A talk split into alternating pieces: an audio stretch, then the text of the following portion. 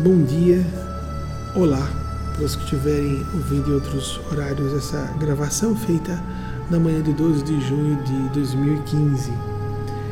O Espírito de Nespásia sugeriu-nos abríssemos o capítulo 68 do livro Vinha de Luz, intitulado No Campo, Psicografia de Chico Xavier, em nome do Espírito Emmanuel, pelo Espírito Emmanuel.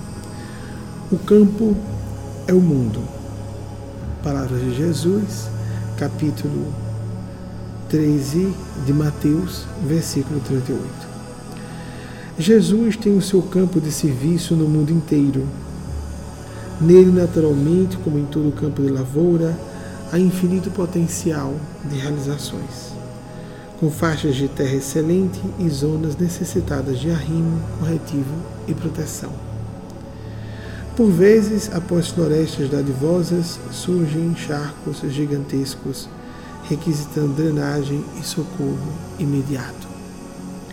Ao lado de montanhas aureoladas de luz, aparecem vales envolvidos em sombra indefinível.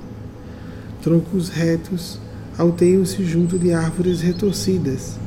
Galhos mortos entram em contraste com frondes verdes repletas de ninhos. A gleba imensa do Cristo reclama trabalhadores devotados que não demonstrem predileções pessoais por zonas de serviço ou gênero tarefa. Eis a questão. Nós quantas vezes encontramos, para fazer uma pausa para comentar, quantas vezes encontramos a influência espiritual superior em períodos de maior entusiasmo, de elação, de maior harmonia ou integração com grupos de amigos, de maior ressonância com entes queridos. E, no entanto, após esses períodos mais festivos da existência, nós nos deparamos com situações amargas, surpreendentemente angustiosas logo após os períodos mais alacres e felizes. Pedem então os amigos espirituais aqui para dizer isso. Esses fenômenos são naturais. A vida é feita de ciclos e de testes diferenciados. São não testes no sentido de casca de banana para escorregar, o professor que faz isso para que seus alunos é, sofram esparrelas em suas, seus exames escolares, mas sim como exercícios evolutivos indispensáveis. Teste nesse sentido. Exercícios evolutivos que consolidam valores que não teríamos como consolidar se não passássemos pelas estações de maior dificuldade. Não nos estranhemos, portanto, se depois de momentos mais é, favoráveis aos nossos impulsos de digo impulsos inclusive sagrados de espiritualidade, de solidariedade, vejamos a experiência da graça como que se diluir e ficarmos ou sombrios ou com uma sensação de vazio indefinível, porque esses processos representam uma manifestação lídima do verdadeiro, do autêntico jornadear do buscador espiritual ou da buscadora espiritual autêntica autêntico. Então precisamos abrir as comportas de nossos corações a essa esperança racional, a esse otimismo vigilante e inteligente que nos diz há momentos difíceis, há reveses, há decepções, há ingratidões. Tudo isso é fenômeno muito natural. Que nós não nos foquemos, não nos deixemos focar prender. Não nos deixemos agrilhoar na retaguarda da postura pessimista ou da reclamação, porque isso é uma tentação em que incorremos. Seguindo o texto de Emmanuel. É, então, é, repetindo aqui, a gleba imensa do Cristo reclama trabalhadores devotados que não demonstrem predileções pessoais por zonas de serviço ou gênero tarefa. Ah, se estiver tudo bem, eu vou. Se não estiver tudo favorável, não faço. Como assim? Não é? Temos que ter sentido de compromisso, de responsabilidade, sermos maduros em nossas propostas e atitudes espirituais. Não somos assim na vida profissional, não devemos ser assim na vida estudantil acadêmica, porque no mundo espiritual, ou na área espiritual, seríamos menos adultos ou menos maduros, menos responsáveis.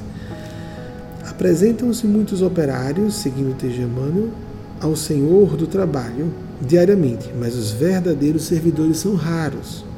A maioria dos tarefeiros que se candidatam à obra do Mestre não seguem além do cultivo de certas flores. Ah, as flores são agradáveis, não é? A ideia é essa. Recuam à frente dos pântanos desprezados, temem os lírios, os, os, perdão, os sítios desertos, ou se espantam diante da magnitude do serviço, recolhendo-se a longas e ruinosas vacilações ou fugindo das regiões infecciosas. Não é isso? A gente põe muita, impõe muitas condições para a prestação de serviço voluntário. Serviço voluntário não é um espaço a sermos voluntariosos.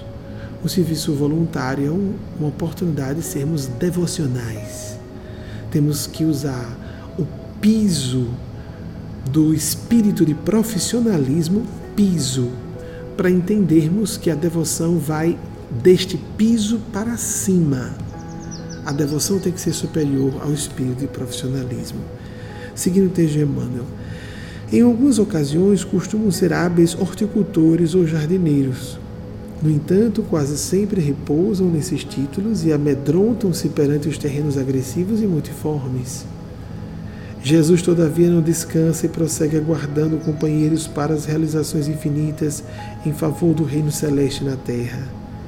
Reflete nesta verdade e enriquece as tuas qualidades de colaboração, aperfeiçoando-as e intensificando-as nas obras do bem indiscriminado e ininterrupto. É certo que não se improvisa um cooperador para Jesus, entretanto, não te esqueças de trabalhar dia a dia na direção do glorioso fim. Então, estimadas amigas, caros amigos, não importando qual seja a sua religião, ou se você não tem religião definida, vivamos a espiritualidade, a busca da transcendentalidade, a busca da paz, a busca do serviço ao próximo, porque vivemos uma teia, numa rede de interdependência, quer reconheçamos isso conscientemente ou não quer percebamos intelectualmente, mas não consigamos nos sentir satisfeitos por participar desta grande malha de interdependência, de ajuda, de utilidade recíproca, de socorro mútuo. Isso nos indica o caminho de uma maior lucidez a respeito das nossas relações interpessoais, das nossas funções no tecido social e das comunidades de que somos participantes, como de agrupamentos que escolhamos deles fazer parte, como as agremiações religiosas, filosóficas, políticas, de desporto, inclusive. Em todo lugar, com qualquer pessoa, estamos cumprindo tarefas, ainda que singelas e daremos conta e estamos dando pela nossa própria energia, nosso padrão vibratório que define o destino, define eventos para nós, ameniza karmas, favorece graças. Estamos definindo nosso futuro de acordo com o modo como influenciamos ou somos influenciados, o que nós ofertamos, influência não no sentido de exercer poder, mas o que nós ofertamos de nós mesmos. Que não deixa de gerar influência, mas o nosso melhor deve ser ofertado em qualquer circunstância, ainda que esse melhor seja a energia, sem o receio de não parecer bonzinho, que querer ser bonzinho é uma forma de ser falsinho, ou muito, muito hipócrita. Jesus era muito severo em, em várias, uma parte das circunstâncias do Evangelho. Os evangelhos clássicos, leiamos para vermos isso. Jesus é muito, muito austero e em alguns momentos draconiano. Ele é muito duro, mas em nenhum momento por isso deixa de ser amoroso. Nós confundimos amorosidade com a é, docilidade, afabilidade. Já falamos isso em outra ocasião, não vamos reiterar. Beijo no coração de cada uma, cada um. Aqui, sob influência dos nossos mestres e mestres espirituais, a quem devemos qualquer mérito do que falarmos, embora seja uma fala, obviamente, acredito, acredito que isso esteja óbvio, né? despretensiosa,